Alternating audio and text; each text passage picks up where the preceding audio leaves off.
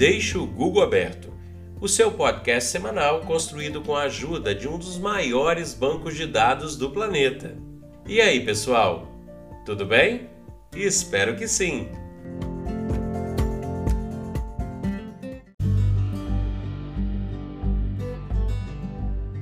Esse é o episódio número 8. O nosso podcast é sobre variedades e é apresentado semanalmente. Vamos lá? Palavra ou termo da semana: Maniqueísmo, que vem do nome Maniqueu, filósofo cristão da Pérsia do século III. Foi ele que, nesse mesmo século e após o enfraquecimento do gnosticismo primitivo, separou religiosamente o que era o bem do que era o mal. As ideias de Maniqueu sintetizavam elementos do zoroatrismo, do hinduísmo, do judaísmo e também do cristianismo. Elas mostravam sempre os dois lados para a formação do universo e do mundo das coisas, uma polarização de forças opostas. É, portanto, o elemento marcante dessa ideia. As ideias maniqueístas se espalharam por parte do mundo asiático e africano naquele período, e Maniqueu acabou crucificado na sequência. Hoje, a palavra maniqueísmo e maniqueísta servem para designar uma pessoa ou uma situação que possui dois lados totalmente opostos. Mesmo porque, desde que foi criado, o maniqueísmo elenca a existência desses elementos opostos como justificativa para sua própria existência. O bem e o mal, o yin e o yang, luz e escuridão, branco e preto, água e fogo, matéria e espírito, e assim por diante. Exemplos que exprimem bem a filosofia maniqueísta e o entendimento contemporâneo desta palavra. Vale acrescentar que o maniqueísmo de Maniqueu foi estudado por uma década pelo santo católico São Agostinho. E no Doodle do Google desta semana, destaque para Maria Montessori, educadora, médica e pedagoga italiana, ela foi responsável por elaborar um novo método educativo, onde o aluno é valorizado pelo espaço escolar que ocupa e onde a liberdade e a disciplina se equilibrariam, não sendo possível conquistar uma sem conquistar a outra. Montessori hoje é o nome dado a essa maneira de ensinar que mistura elementos orientais, ocidentais, de existência e comportamento infanto-juvenil. O método é bem famoso até nos dias de hoje e foi adotado por escolas em todo o mundo, incluindo aqui no Brasil, onde é usado principalmente entre os pequenos de 3 a 7 anos. E na pesquisa Google da semana, jogos de tabuleiro.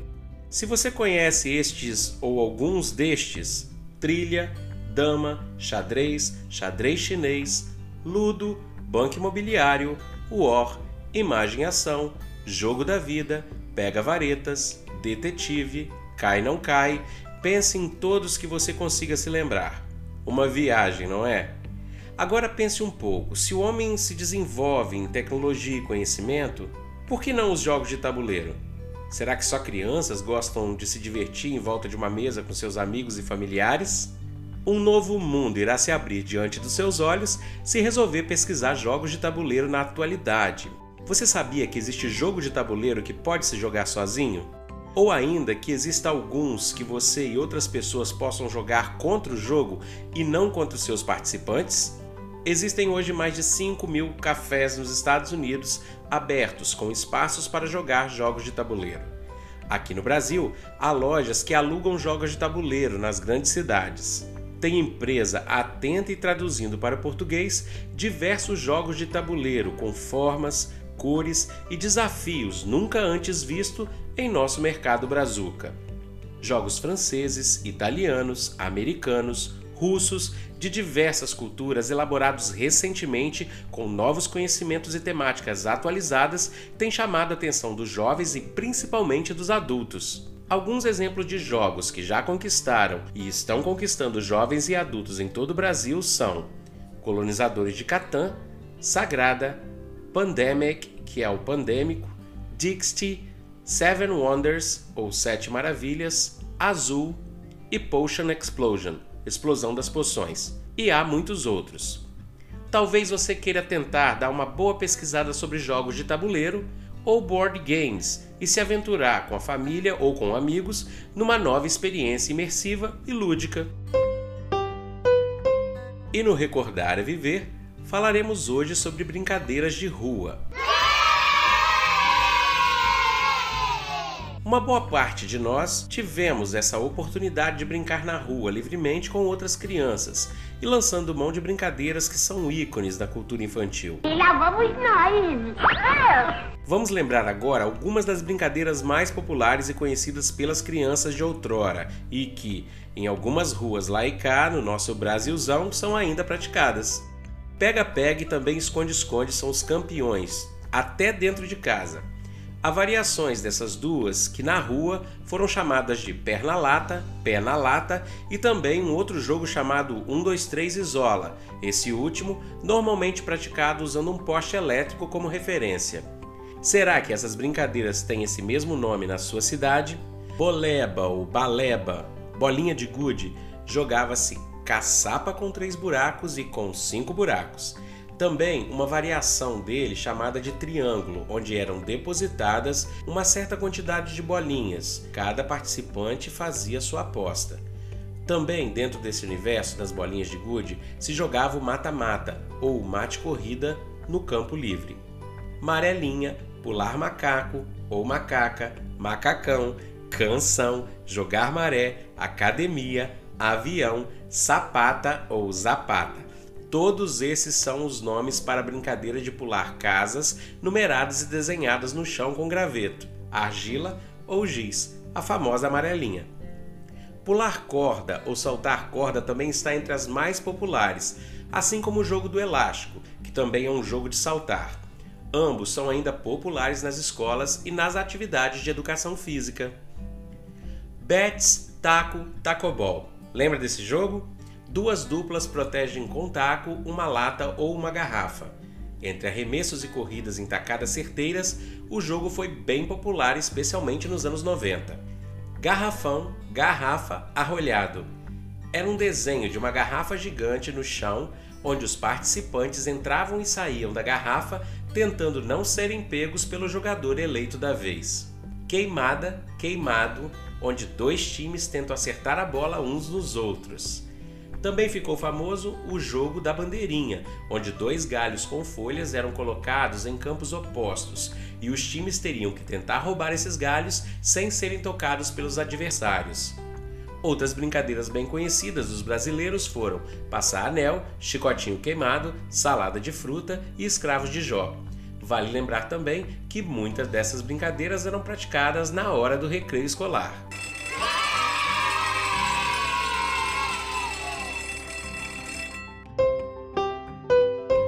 Na música falaremos hoje de Richie. Lembra dele? Um ícone do pop rock new wave que fez sucesso nos anos 80. Ele nasceu no Reino Unido, em Beckenham, mas o português era cantado com tanta perfeição que muita gente pensava que Richie era brasileiro.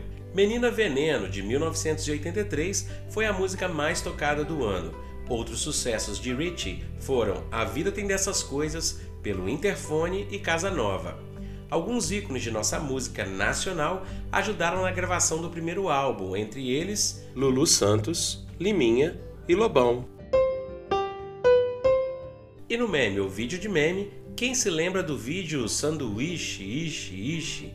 O vídeo bombou em 2005 quando uma afiliada da Rede Globo entrevistava uma nutricionista local. Ao repetir finais de frases e a palavra sanduíche por causa de um eco no ponto eletrônico, a entrevistada bombou com um vídeo viralizado que teve mais de 500 mil visualizações. E no Notícias Variadas, logo depois que noticiamos no episódio 7 sobre energia solar, saiu esta semana um relatório mundial elaborado pela Ember que é uma entidade independente focada em acelerar a transição global elétrica. Eles informaram que quase 10% do planeta está produzindo energias usando sistemas eólicos e solares. O relatório mostra também os países com maior percentual de uso crescente das energias renováveis.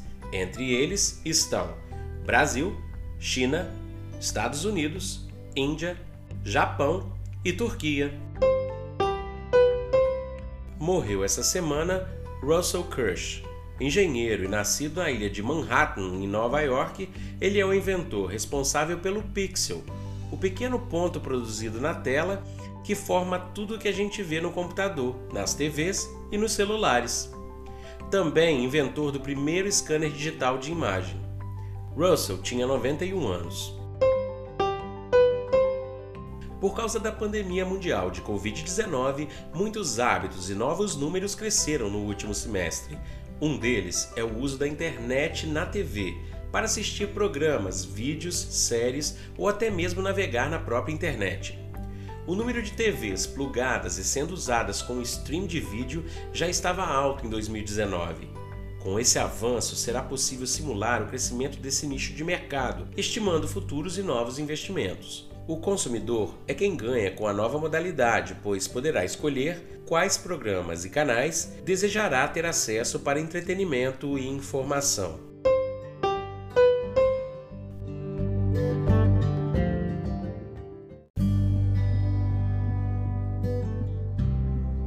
É isso aí, pessoal! Espero que tenham gostado dessas variedades de assuntos que sempre serão surpresas a cada nova gravação semanal. E para tudo isso que eu disse ou para alguma coisa que você ouviu e precisa saber mais, deixe o Google aberto e até a próxima!